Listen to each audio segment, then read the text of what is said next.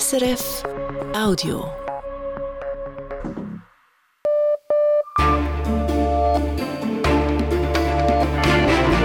Radio SRF Echo der Zeit mit Ivan Lieberherr. Samstag, der 6. Januar. Das sind unsere Schauplätze. Das israelisch-libanesische Grenzgebiet, wo die Angst vor einer Eskalation des Konflikts zunimmt. Dieser Konflikt ist unberechenbar. Er ist hochgefährlich. Das weiß die Hezbollah, das weiß auch Israel. Aber momentan scheint das Interesse auf beiden Seiten noch vorhanden zu sein, diesen Konflikt einzudämmen und nicht eskalieren zu lassen. Sagt der Journalist Martin Durm.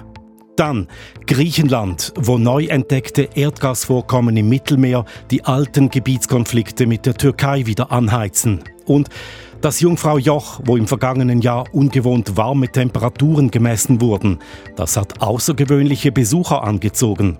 Wir hatten äh, Schmetterlinge hier oben, wir hatten Bienen hier oben und die kommen dann halt auch in die Hochhöhen rauf bei diesen Temperaturen. Sagt Daniela Bissig von der Wetterstation auf dem Jungfrau Joch.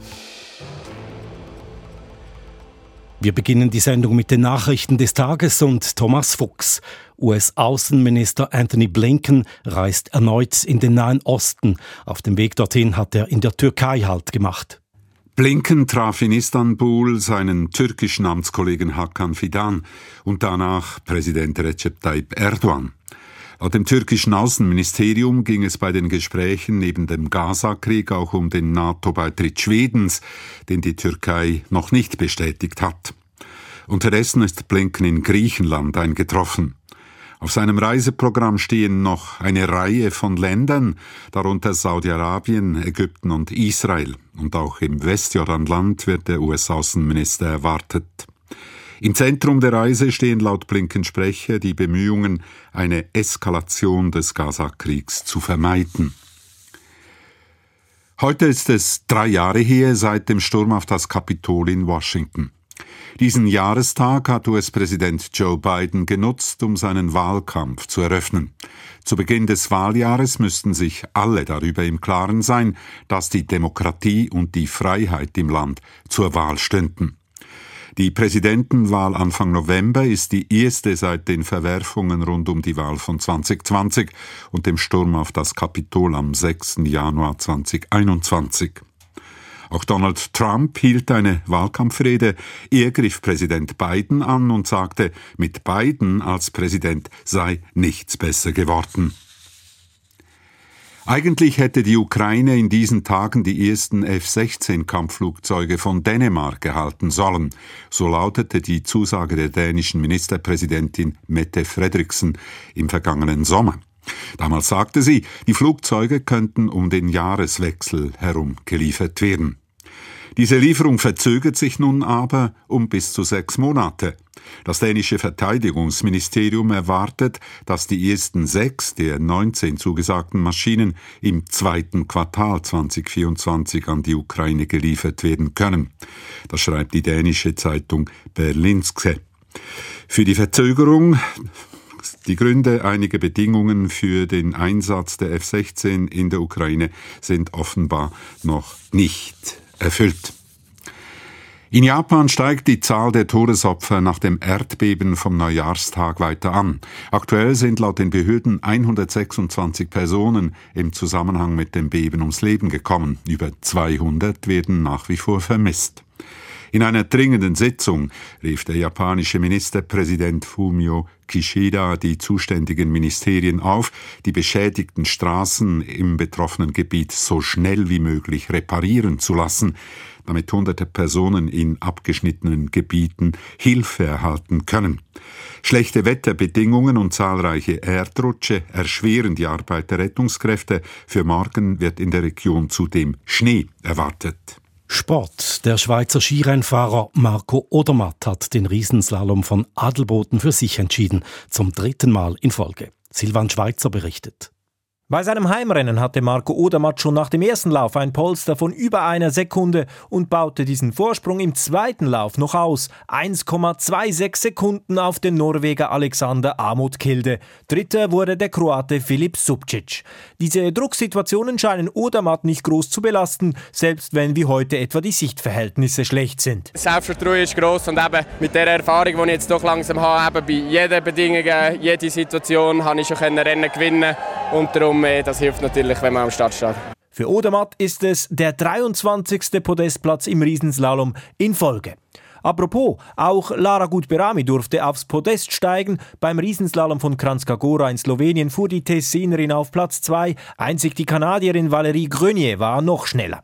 Und einen schönen Erfolg feierte auch der Langläufer Cyril Fendrich. Im Massenstartrennen von Val di Fiemme musste sich der Luzerner als Dritter nur dem Norweger Erik Wallnes und dem Schweden William Poromaa geschlagen geben. Und wie entwickelt sich das Wetter, Thomas Fuchs?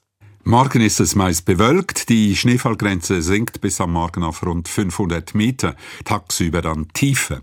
Vor allem entlang der Voralpen und am Alpen-Nordhang fällt immer wieder Schnee. Sonst schneit es nur gebietsweise. Im Tessin bleibt es trocken. Die Temperaturen erreichen im Norden rund 2 Grad, im Süden 9 Grad.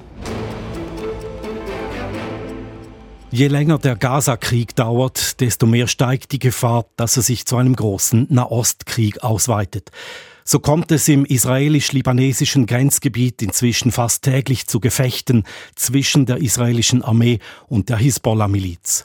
Eine weitere Eskalation droht nun nach der Tötung eines Hamas-Anführers im Libanon. Die Hisbollah macht Israel dafür verantwortlich. Als Reaktion hat die Hisbollah nun eine Militärbasis im Norden Israels beschossen mit Dutzenden Raketen. Die israelische Armee bestätigte den Angriff. Sie habe daraufhin einen der Abschussorte der Raketen im Libanon unter Feuer genommen. Martin Durm ist Nahostkorrespondent der ARD. Ich habe ihn gefragt, ob der israelisch-libanesische Konflikt nun endgültig eskaliert.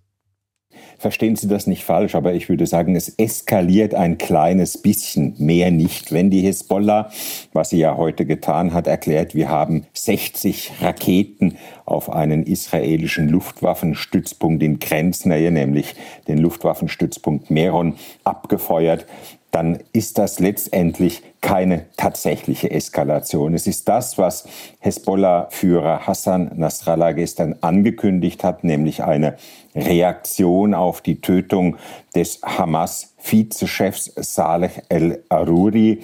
Nasrallah hat auch erklärt, insgesamt haben man seit dem 8. Oktober, also dem Tag nach dem Terrorangriff der Hamas auf Israel, 670 Einsätze an der libanesisch-israelischen Grenze durchgeführt. Das alles zeigt natürlich, dass man zumindest rhetorisch, auch militärisch Kampfbereitschaft signalisieren will, aber es ist weit davon entfernt, eine tatsächliche Eskalation zu sein. Stellen Sie sich vor, die Hezbollah verfügt über etwa 150.000 Raketen mit großer Reichweite. Teilweise können die präzise gesteuert werden. Die könnten jeden Winkel Israels erreichen, die Infrastruktur hart treffen. Das alles ist nicht passiert bisher und das deutet darauf hin, dass es auch in Zukunft nicht zu einem wirklich großen Krieg zwischen Israel und dem Libanon kommen wird. Was ist der Grund dafür? Nun, ich denke, die Hezbollah muss vor allem auch den Libanon im Auge behalten. Sie erklärt sich ja immer wieder zum Verteidiger des libanesischen Staates. Das tut sie auch jetzt. Nasrallah hat erklärt, wir müssen Vergeltung üben für den Angriff auf den Hamas-Führer Saleh el-Haruri. Aber eben tun wir das, um den gesamten Libanon zu verteidigen, damit er nicht anfällig ist für weitere israelische Angriffe. Das ist alles Rhetorik. Nasrallah muss natürlich vor allem im Auge behalten, dass der Libanon eben nicht nur aus Hezbollah besteht, eben nicht nur aus Schiiten, die bilden zwar in diesem Land die Bevölkerungsmehrheit, aber es gibt eben auch die Christen, es gibt die Drusen, es gibt die Sunniten im Libanon und die wollen alles andere, nur keinen weiteren Krieg mit Israel. Der Libanon steht wirtschaftlich nicht mehr nur am Rand eines Abgrunds, sondern er droht wirklich dort hinein zu kippen.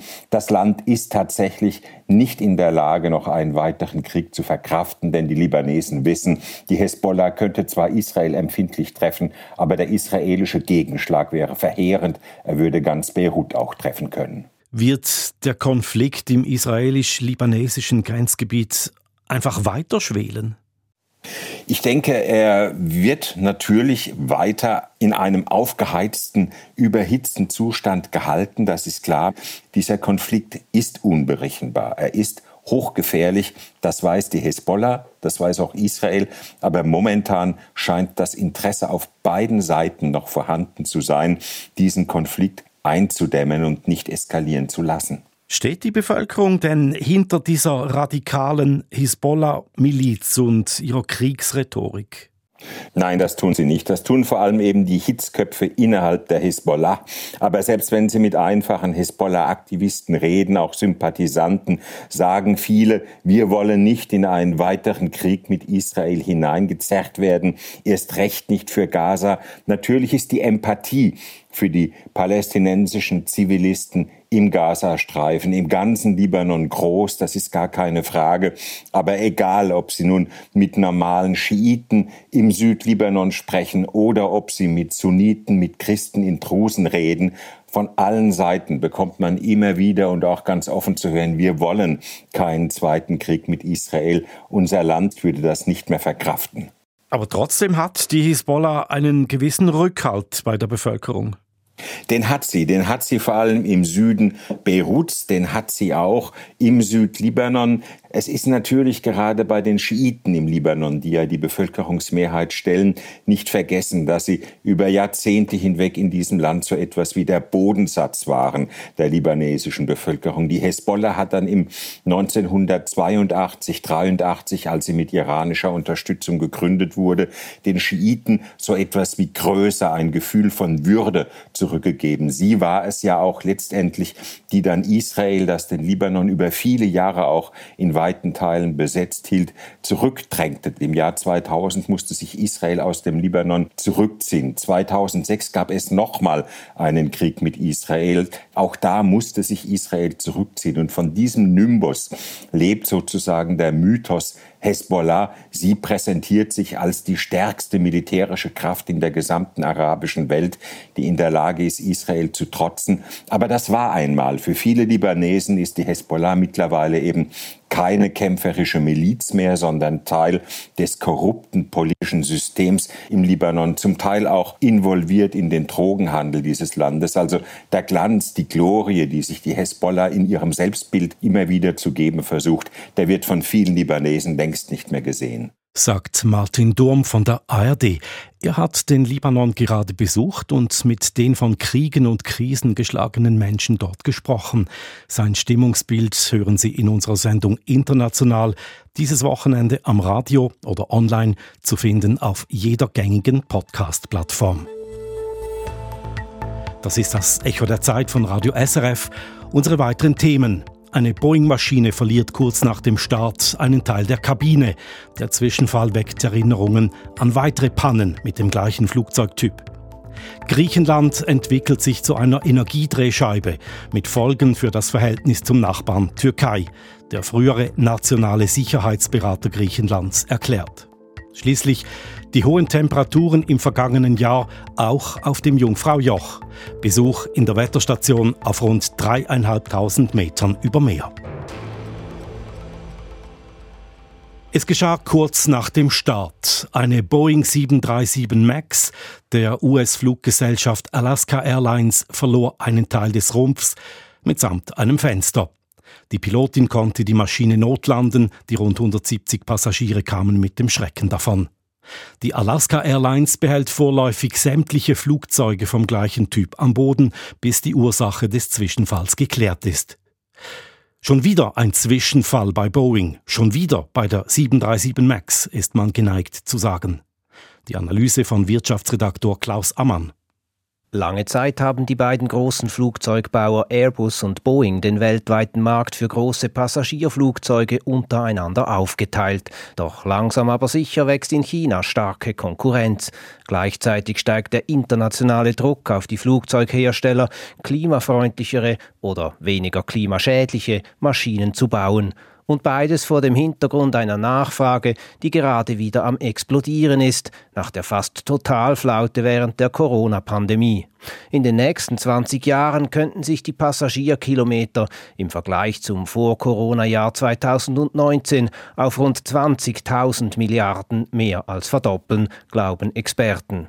Um auf diesem Milliardenmarkt gegenüber Airbus zu bestehen, hat Boeing den Flugzeugtyp 737 MAX in Rekordzeit und wie sich zeigte, mangelhaft entwickelt.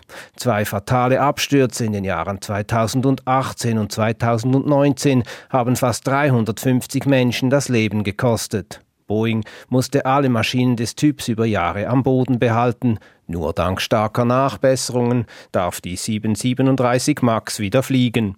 Doch unterdessen hat der europäische Airbus-Konzern die Nase vorn und das US-Unternehmen Boeing nur noch einen Marktanteil von rund 40 Prozent. Zwar ist es in letzter Zeit zu keinen tödlichen Unfällen mit Boeing-Maschinen mehr gekommen, doch die negativen Nachrichten reißen nicht ab. Erst Ende letzten Jahres hat das Unternehmen seine Kunden aufgefordert, einen Bolzen im Ruder zu überprüfen. Der Verdacht, es könnte eine sicherheitsrelevante Mutter fehlen. Zudem hat das Unternehmen eingeräumt, dass eine neue, kleinere Ausgabe der Boeing 737 MAX Probleme haben könnte mit der Eisentfernung im Winter und dass sich Teile der Düsen im Flug lösen könnten. Zwar haben Fluggesellschaften trotz allem im letzten Jahr auch bei Boeing neue Flieger bestellt, aber deutlich weniger als bei Airbus. Und während Airbus auf einem Kapitalpolster von rund 10 Milliarden Euro sitzt, klafft in der Kasse von Boeing ein Schuldenloch von rund 40 Milliarden Dollar. Ein Vorfall wie der gestrige kratzt weiter am bereits beschädigten Vertrauen in den US-Flugzeugbauer. Und Vertrauen ist in der Luftfahrt zentral. Zwar halten solche Zwischenfälle die Menschen nicht vom Fliegen ab, aber wenn Boeing den Fluss an schlechten Nachrichten nicht bald stoppen kann, dann steigen künftig wohl noch mehr Passagiere in eine Maschine aus China oder in einen europäischen Airbus und nicht mehr in eine Boeing. Griechenland. Das ist mehr als blaues Meer und weiße Häuser, mehr als Waldbrände und Finanzkrise. Griechenland hat sich nämlich zu einem wichtigen Hub, zu einem wichtigen Standort der europäischen Energieversorgung entwickelt. Das verschärft aber auch die geopolitischen Spannungen zwischen Griechenland und der Türkei. Peter Vögeli sprach darüber mit einem ehemaligen Sicherheitsberater der griechischen Regierung. Ein Blick auf die Karte zeigt, dass Griechenland eine Energiedrehscheibe ist. Pipelines aus Osteuropa und Zentralasien führen durch das Land nach Westeuropa. Weitere sind geplant. Zum Beispiel eine Verbindung von Israel über Zypern und Kreta auf das griechische Festland. Grund neu entdeckte Erdgasfelder im östlichen Mittelmeer. Noch konkreter sind die Vorbereitungen für ein Unterwasserkabel zum Transport von grünem Solarstrom aus Ägypten nach Griechenland. Die neu entdeckten Energievorkommen unter dem Meeresboden entfachen den alten Streit zwischen Griechenland und der Türkei um die unzähligen griechischen Inseln neu. Denn das Nutzungsrecht des Meeresbodens hängt davon ab, wem das umliegende Festland oder die Inseln gehören. Things change with the, what now can be called territorialization of the sea. Die Dinge haben sich mit dieser Territorialisierung des Meeres verändert, sagt Admiral Alexandros Diakopoulos, der bis 2020 nationaler Sicherheitsberater des griechischen Ministerpräsidenten Mitsotakis war. War, muss man sagen, weil er sich im Streit um ein türkisches Forschungsschiff zu undiplomatisch geäußert hatte. Das Schiff erkundete 2020 den Meeresgrund nach Energievorkommen obwohl das Gebiet laut UNO-Seerechtskonvention nicht zur türkischen Wirtschaftszone gehört. Die Mission führte Athen und Ankara an den Rand eines Krieges. Diakopoulos hatte damals betont, dass das türkische Schiff sehr wohl technisch in der Lage sei, den Meeresboden zu erkunden, im Gegensatz zur offiziellen Darstellung der griechischen Regierung, die das verneint hatte, um den Konflikt zu deeskalieren. Weil die Situation so aufgeheizt war, musste Diakopoulos zurücktreten. Griechenland sei ein Status quo-Land, die Türkei dagegen eine revisionistische Macht, sagt Diakopoulos. Turkey wanted somehow, and this made her a revisionist force, to change the outcome of the Lausanne Treaty. Präsident Erdogan beispielsweise propagiere die sogenannte blaue Heimat, wonach die Türkei faktisch die Hälfte der Ägäis für sich beansprucht. Sie gehört aber nach dem Vertrag von Lausanne von 1923 zu Griechenland. Die Türkei anerkennt auch nicht die UNO-Seerechtskonvention, welche die Wirtschaftszonen im Meer definiert. Die Türkei, obwohl zweitstärkste Militärmacht in der NATO, sei kein verlässlicher Verbündeter des Westens. Das ist im Ukraine-Krieg zu beobachten und auch im Nahen Osten, wo die Türkei klar für die Hamas Position bezieht. Turkey maybe it's not so reliable as it used to be in the past. Der Grund, die Türkei glaube, der Westen und die NATO wollten ihre strategische Autonomie einschränken, so Diakopoulos. So Turkey believes that there is a Western conspiracy somehow in their quest for strategic autonomy to keep them down, not to let them have their full potential in their uh, expansion. Und damit ist Griechenland als strategischer Partner der USA und des Westens im Spiel. Seit 2019 haben Washington und Athen ihre militärische Zusammenarbeit vertieft. Als Alternative zum türkisch kontrollierten Zugang ins Schwarze Meer bietet sich der griechische Hafen Alexandroupoli nahe der türkischen Grenze an, einerseits als Flüssiggasterminal für die Energieversorgung Westeuropas, andererseits als Umschlaghafen für die Versorgung der NATO-Truppen in Osteuropa. Trotz der inhärenten Spannungen zwischen Athen und Ankara ist Diakopoulos nicht pessimistisch. I don't think that we're condemned to be enemies. Griechenland und die Türkei seien nicht dazu verdammt, Feinde zu sein. Die große griechische Hilfe nach dem schweren Erdbeben vom vergangenen Februar in der Türkei habe das bilaterale Verhältnis entspannt. Es gebe auch viele kulturelle Gemeinsamkeiten, vor allem zwischen der Westtürkei und Griechenland. There is a cultural affinity. You can easily get along with a Turk. I mean, similar mentality, similar people. Trotz des Konfliktpotenzials hält der frühere nationale Sicherheitsberater des griechischen Premiers das Risiko eines heißen Krieges zwischen beiden Ländern derzeit für gering. I would give it a two. I don't think there will be a war between at least for the foreseeable future. Die Chance sei bloß zwei auf einer Eskalationsskala von 1 bis 10, meint Alexandros Diakopoulos.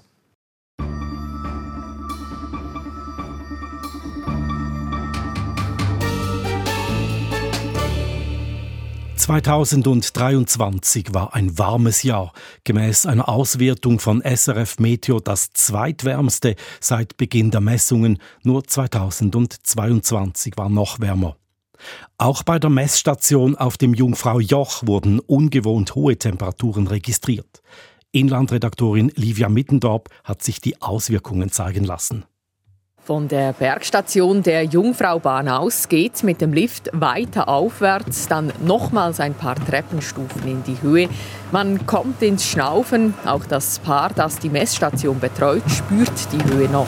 Uh, jetzt spüre ich die Höhe. Ja, darum gehen wir eigentlich gemütlich. Das merken auch wir noch. Also es hat ein bisschen weniger Sauerstoff in der Luft. Daniela Bissig und Erich Furre sind die Betriebswarte der Messstation hier auf dem Jungfrau Joch. Arbeiten auf einer Höhe, in der das ganze Jahr Eis und Schnee liegen. Zuerst Läufe, zeigen wir alles, was wir haben, und dann gehen wir wettern. Wettern, damit meint Erich Furre die Wetterbeobachtungen hier oben in der sogenannten Sphinx. Der Raum ist mit Messgeräten ausgestattet und die Fensterfront bietet eine großzügige Rundumsicht. Das ist ja eine Tagesaufgabe von uns. Wir dürfen hier äh, fünfmal im Tag zum Fenster schauen und nachher äh, das Wetter beobachten. Heute ist das Wetter schnell notiert. Es hat Nebel, man sieht kaum etwas. Die Sichtweite ist höchstens 20 Meter, schätzt Erich Furrer. Da geben wir einen die 20 Meter. Und dann haben wir noch beobachtet, als es schneit. Also da haben wir einen Niederschlag in Form von Schnee. All dies trägt Daniela Bissig derweil auf Papier in eine Tabelle ein. Erich Fuhrer und Daniela Bessig betreiben seit Anfang 2021 die Messstation auf dem Jungfrau-Joch. Immer zwei Wochen am Stück verbringen sie hier oben. Dann werden sie von einem anderen Paar abgelöst. Gerade im Spätsommer 2023 war es ungewohnt warm auf dem Jungfrau-Joch. Wir haben im September immer noch zweistellige Plustemperaturen gehabt. Wir haben über 11 Grad im September und das, ist, das macht einem schon nachdenklich. 11,6 Grad waren es am 5. September. Das ist nahe am Allzeittemperaturrekord auf dem Jungfrau-Joch aus dem Jahr 2012, als 12 Grad gemessen wurden. Man sieht dann auch, man sieht dann ganz andere Tiere hier oben. Also wir haben äh, Schmetterlinge hier oben, gehabt, wir haben Bienen hier oben gehabt und die kommen dann halt auch in die Hochhöhen rauf bei diesen Temperaturen. Daniela Bessig und Erich Fuhrer sehen von hier oben direkt runter auf den Aletsch-Gletscher. Dort sind die Auswirkungen der hohen Temperaturen gut sichtbar. Wie sich der, äh, der Gletscher äh, von diesen drei Jahren, wo wir jetzt hier oben sind, schon verändert hat und äh, es geschwunden hat und Spalten mehr aufgegangen sind, das ist natürlich auch so etwas, wo, wo man auch sieht oder? und nicht nur gemerkt. In den letzten zwei Jahren hat der Aletsch-Gletscher massiv an Masse verloren. Das zeigt Daniela Bissig anhand eines Fotos im Büro nebenan. Dort sieht man einen Forscher auf dem Gletscher mit einer sechs Meter hohen Messstange in der Hand. So viel an Höhe hat der Gletscher alleine im Jahr 2022 verloren. 2023 waren es nochmals vier Meter. Wenn man sich jetzt das vorstellt, die zwei Jahre 10,5 Meter, das ist eine gewaltige Masse, die da verloren gegangen ist. Daniela Bissig und Erich Fuhrer sind nicht nur für die Wetterbeobachtung zuständig, sie sind auch die Hüttenwarte der Forschungsstation, denn Forscherinnen und Forscher aus der ganzen Welt kommen regelmäßig für ihre Untersuchungen und Experimente hier hinauf. Bereits in den 1920er Jahren wurde auf dem Jungfrau-Joch geforscht. Damals standen die Astronomie und die Strahlenforschung im Zentrum. In den letzten Jahren wurde die Umwelt- und Klimaforschung aber zunehmend wichtiger. Da die Luftverschmutzung hier oben gering ist, ist das Jungfrau-Joch besonders gut geeignet, die Zusammensetzung der Erdatmosphäre zu beobachten. Daniela Bissig findet es immer noch eindrücklich, was sich hier oben alles messen lässt. Die Auswirkungen von Waldbränden in den USA beispielsweise. Das sieht man also etwa circa nach zwei Wochen hat man, hat man den, Staub von diesen Waldbränden oder die, ja, die Emissionen von diesen Waldbränden kann man dann da oben messen. Weiter unten auf der Zuschauerterrasse haben sich nicht nur Touristen versammelt, sondern auch Dohlen. Sie sind quasi die Haustiere auf dem Jungfrau-Joch. Da einer, da. Daniela Bessig und Erich Furrer haben Rosinen dabei ihnen die Vögel aus der Hand picken. Da hat noch nicht bekommen. Aber es sind schön zarträumlich. Gell? Herrliche Viecher, hä? Ja, die bekommst du auch noch da unten. Die Dohlen kommen das ganze Jahr über und bei fast jedem Wetter aufs Jungfrau-Joch. Ganz gleich, ob es hier oben garstig und kalt ist oder rekordverdächtig mild und sonnig. Der Bericht von Livia Middendorp. Für heute war's das, das Echo der Zeit am Dreikönigstag mit Redaktionsschluss um 18.28 Uhr. Für diese Ausgabe war Zita Affentranger verantwortlich, für die Nachrichten Patrick Seiler und am Mikrofon war Ivan Lieberherr. Das war ein Podcast von SRF.